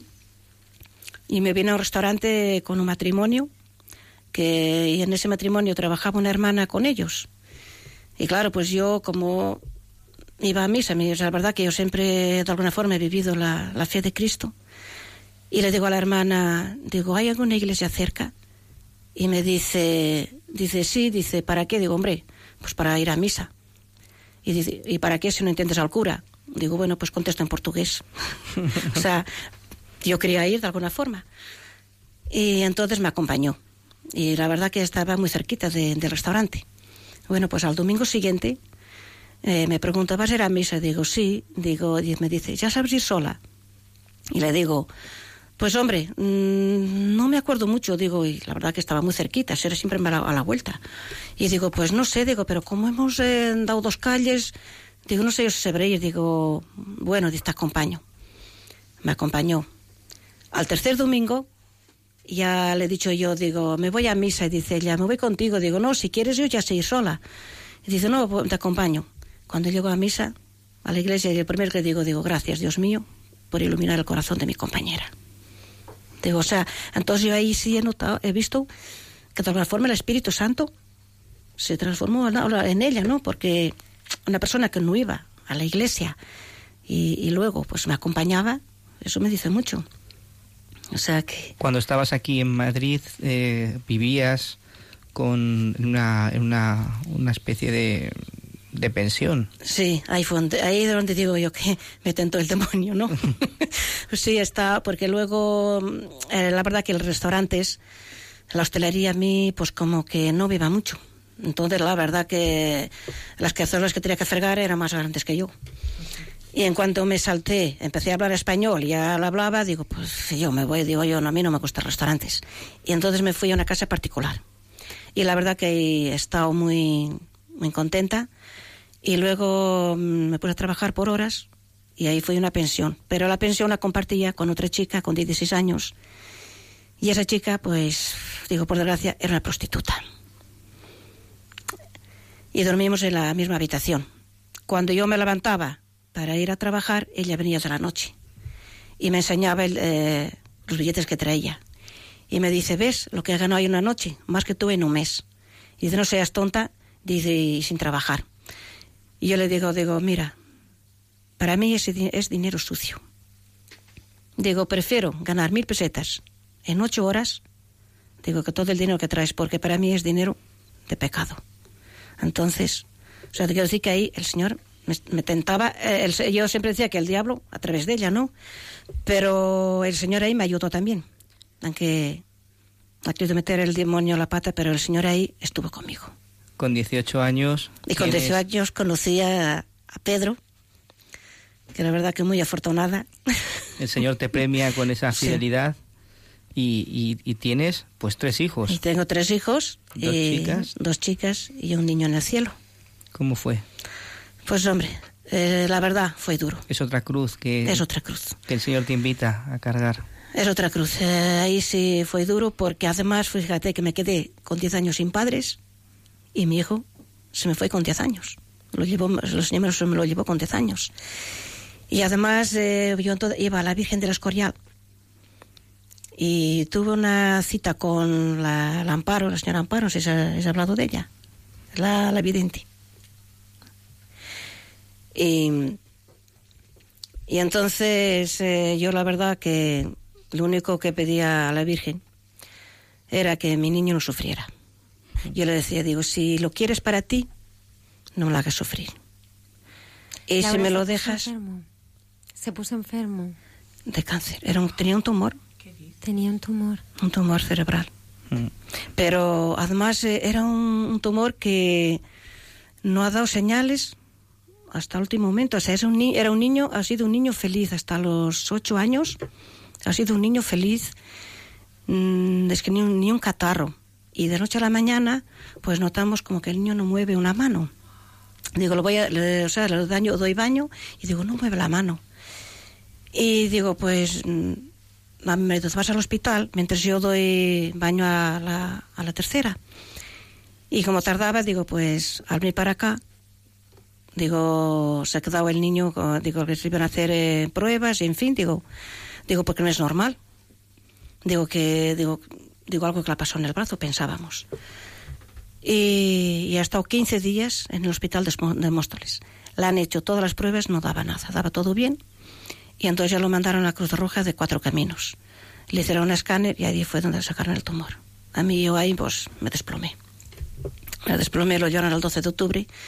La han operado y cuando el mismo día de la operación ya nos dijo el, el médico que hasta que el Señor quiera. O sea, que era un tumor de los peorcitos y no había solución. Yo digo, bueno, que eso es lo que Dios quiera, como el médico dijo, y me dice, pues la verdad nos derrumbamos. Y por mucha fe que tengas, pero ahí nos derrumbamos los dos. Ahí nos de... El Señor no, no viene a quitar el dolor, sino darle sentido, ¿verdad? Sí. Y la verdad que a raíz de, la enfermedad de mi hijo, yo creo que fue donde de verdad visto el cariño de Cristo. Fue donde he visto el cariño de Cristo. Eh, porque ha estado cinco meses ingresado. A los cinco meses ya empezó porque mi hermana, la, o sea, su hermana la mayor, eh, la retrasé para hacer la comunión. Y justo en el segundo año de catequesis fue cuando el niño cayó malo. Entonces, claro, yo todo mi afán era que, que el niño hiciera la comunión por su pie. Y le pedí a, la Virgen, pero además eh, hablando con ella como hija y madre. O sea, y digo, digo, le digo, digo, tú tienes el mismo dolor que yo, porque cuando pierdes a tu hijo Jesús y lloras en la cruz, tú sabes que mi, mi amor, mi ilusión es que mi niño acompañe a su hermana por su pie a hacer la comunión. Y a los cinco meses de estar ingresado, eh, los fines de semana lo empezamos a traer a casa. Y en un viernes por la noche lo tenía sentado en el sillón y estaba en la cocina. Y me dice mi hija, mamá, Pedrito está de pie.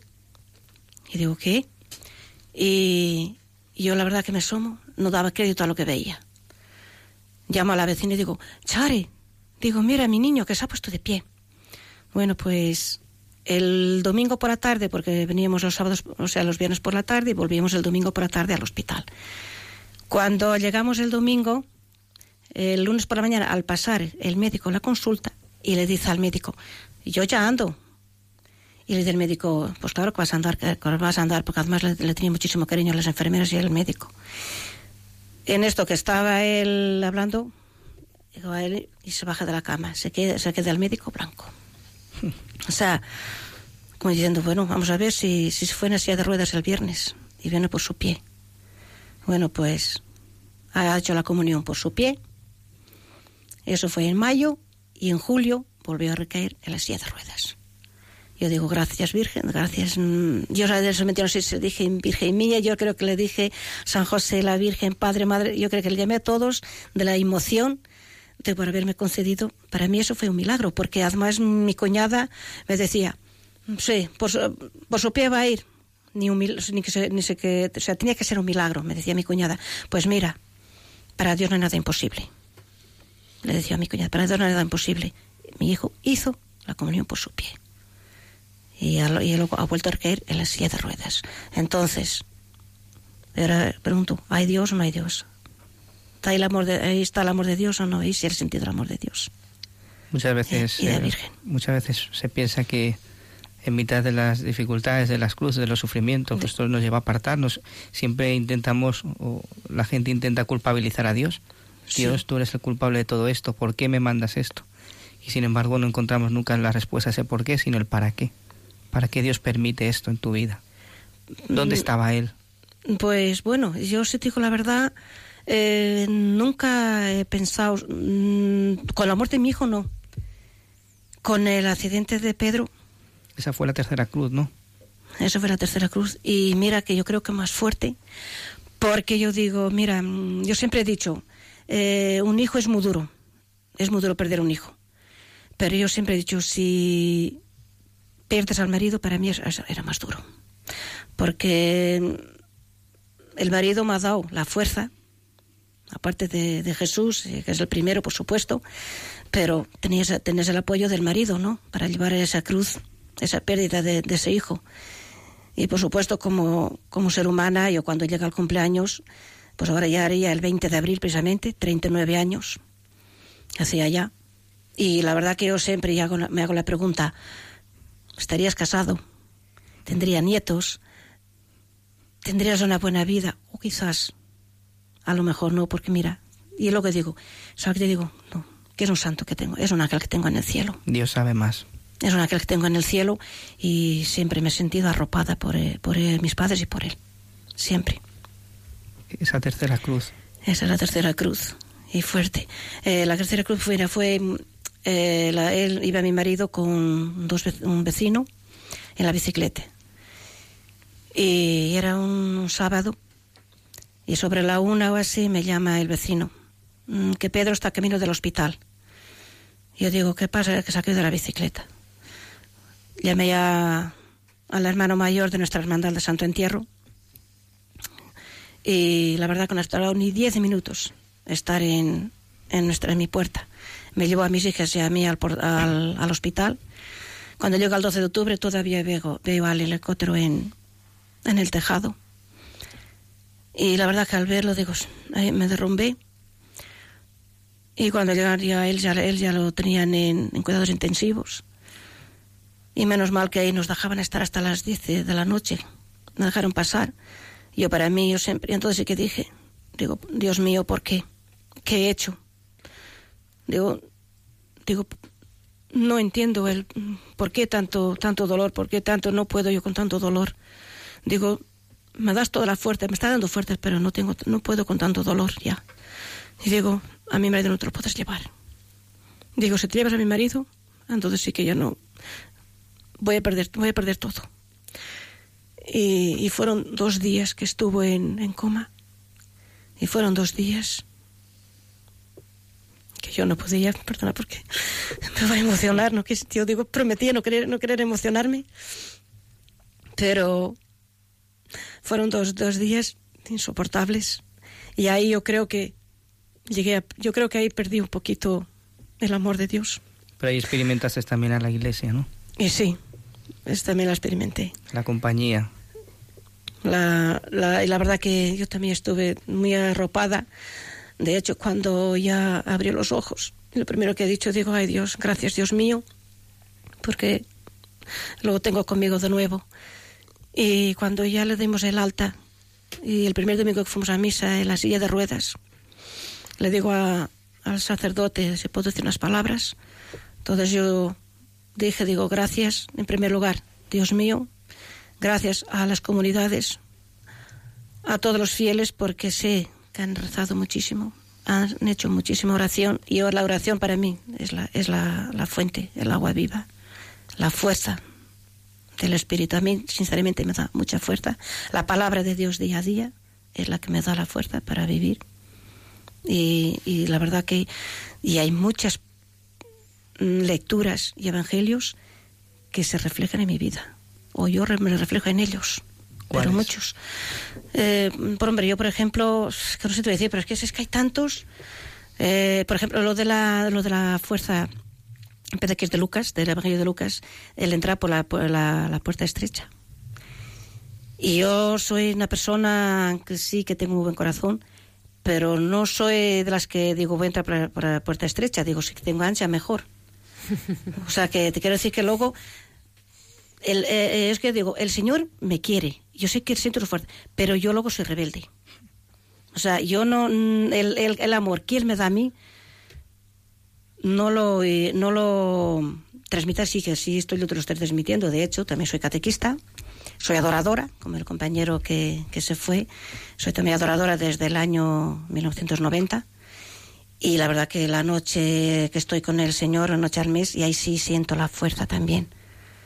Pero la fuerza de, de Jesús y la, la Virgen, más yo que siempre he dicho que mis padres, que siempre llamo mis padres, Claro, digo, bueno, no quiero ser egoísta, son nuestros padres, mi hermano Jesús, y ellos son los que me dan la fuerza para vivir y para seguir adelante. Nos has demostrado, eh, Laura, que en el sufrimiento, en la cruz, se puede ser alegre, se puede vivir con alegría. A pesar de todo, soy, soy una persona muy alegre. Porque hay que verte. O sea, la alegría que marcas es porque el Señor está en tu vida, si no, Bueno, y los dos años que llevo en el Padre Pío, pues también te ayuda. Bueno, que sí, me está ayudando muchísimo, porque es que la oración en realidad es lo que ayuda. La oración es lo que ayuda. Así que y la verdad que Cristo es lo más grande.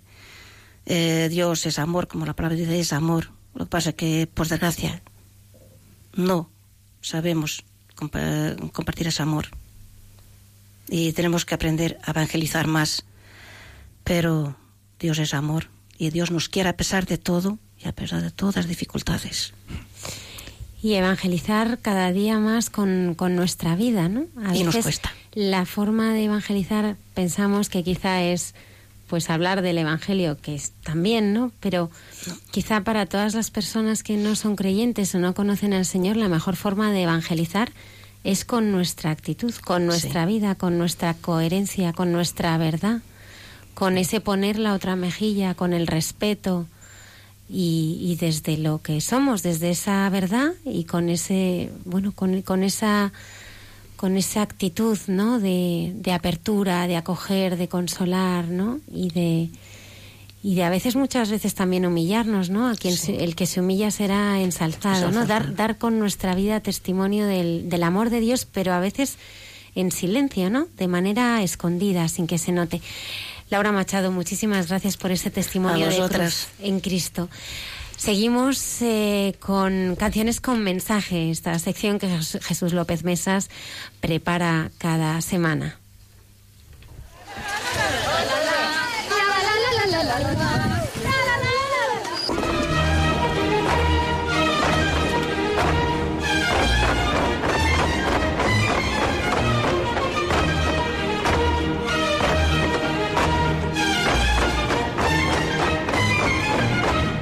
Canciones con mensaje con Jesús López Mesas.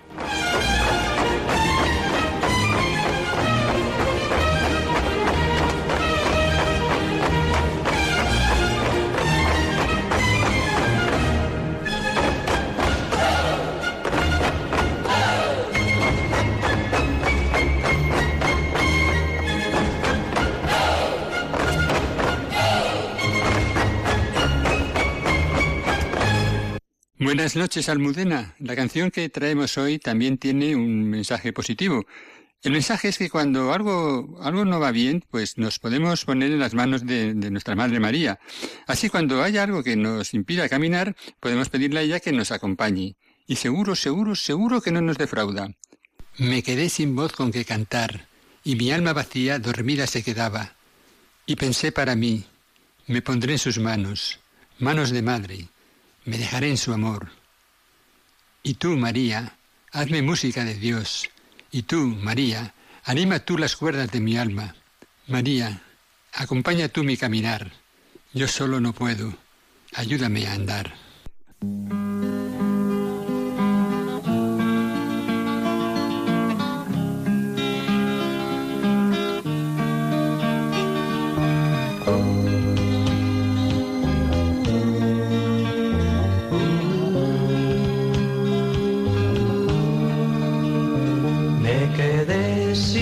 Voz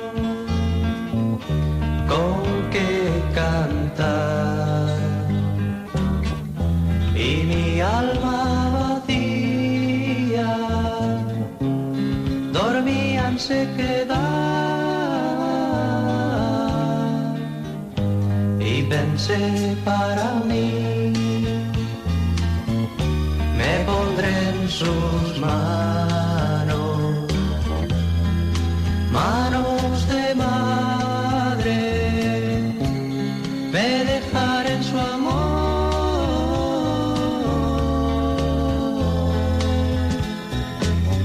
Y tú, María, hazme música de Dios y tú, María, anima tú las cuerdas de mi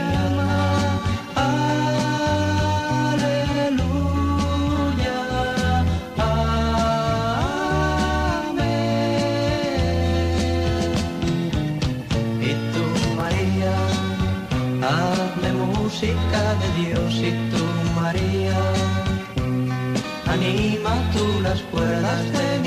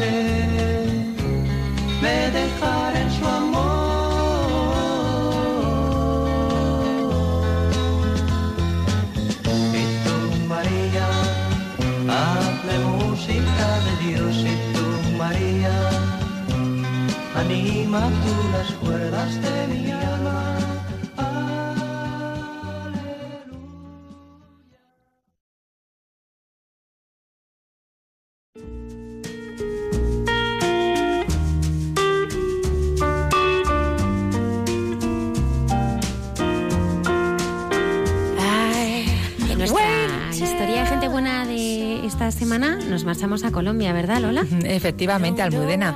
Además, la historia de hoy está muy relacionada con el tema de la caridad y de servir, que nuestros invitados han estado mencionándolo en varias ocasiones durante su testimonio.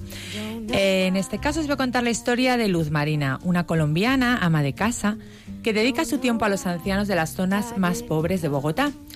Luz Marina alquiló una vivienda a la que lleva a pasar el día a los ancianos, que por el trabajo de sus familiares deben permanecer todo el día solos en sus hogares. Ella les ofrece alimento, compañía y terapia, sin cobrarles nada. Lo único que les pide a cambio es que lleven alimento y acompañen a otros ancianos que por problemas de salud no pueden moverse de casa. Luz Marina sostiene que su misión es lo más gratificante que ha hecho en la vida. Esta es la alegría de poder vivir para servir, afirma. Ángel, ¿qué te parece? Esto es la caridad de la que hemos venido hablando, ¿no? Es el ejercicio, es el ejercicio de la caridad, porque lo que es innegable es que eh, es verdad que lo que se comparte se multiplica y es, es cierto, pero pero es que no hay otra otra otro procedimiento y otra manera. Y la alegría que da. Por supuesto que sí, por supuesto que sí. Muchísimas gracias, Lola. Me recuerda, me recuerda también uh, otro testimonio que tuvimos ya hace eh, algún tiempo en el programa de un eh, matrimonio que eh, habilitó eh, unas casas en Madrid eh, para invitar a aquellos enfermos que estaban tratándose de diversas enfermedades, tratamientos de quimioterapia, eh, que estaban en, en pueblos de, de España y no, y no podían eh, bueno, pues eh, pagarse un hotel en el que estar mientras duraba el tratamiento y este matrimonio les acogía en casa, en su hogar, mientras estos eh, tratamientos eh, duraban. Es bonito ver, ¿no? Cómo, cómo, bueno, pues el amor de Dios, ¿no? Se manifiesta a través de la generosidad de tantas y tantas personas que son protagonistas de este programa. Pues sin quererlo se ha pasado. Ya eh, hay mucha gente buena en Radio María. Padre Isaac, muchísimas gracias. Muchas gracias, Almudena. Muchísimas gracias, Laura Machado, por Muchas haber gracias a estado vosotros por invitarme. con nosotros. Ángel, A vosotros. ¿qué tal la experiencia? Bueno, no, no diré que traumática, ha sido gratificante. Muchísimas gracias. Eso es muy importante. Ha estado a los mandos eh, Luis Díaz. Muchísimas gracias por hacerlo todo posible. Nosotros estaremos aquí, puntuales a nuestra cita. Hay mucha gente buena el próximo viernes. Os esperamos.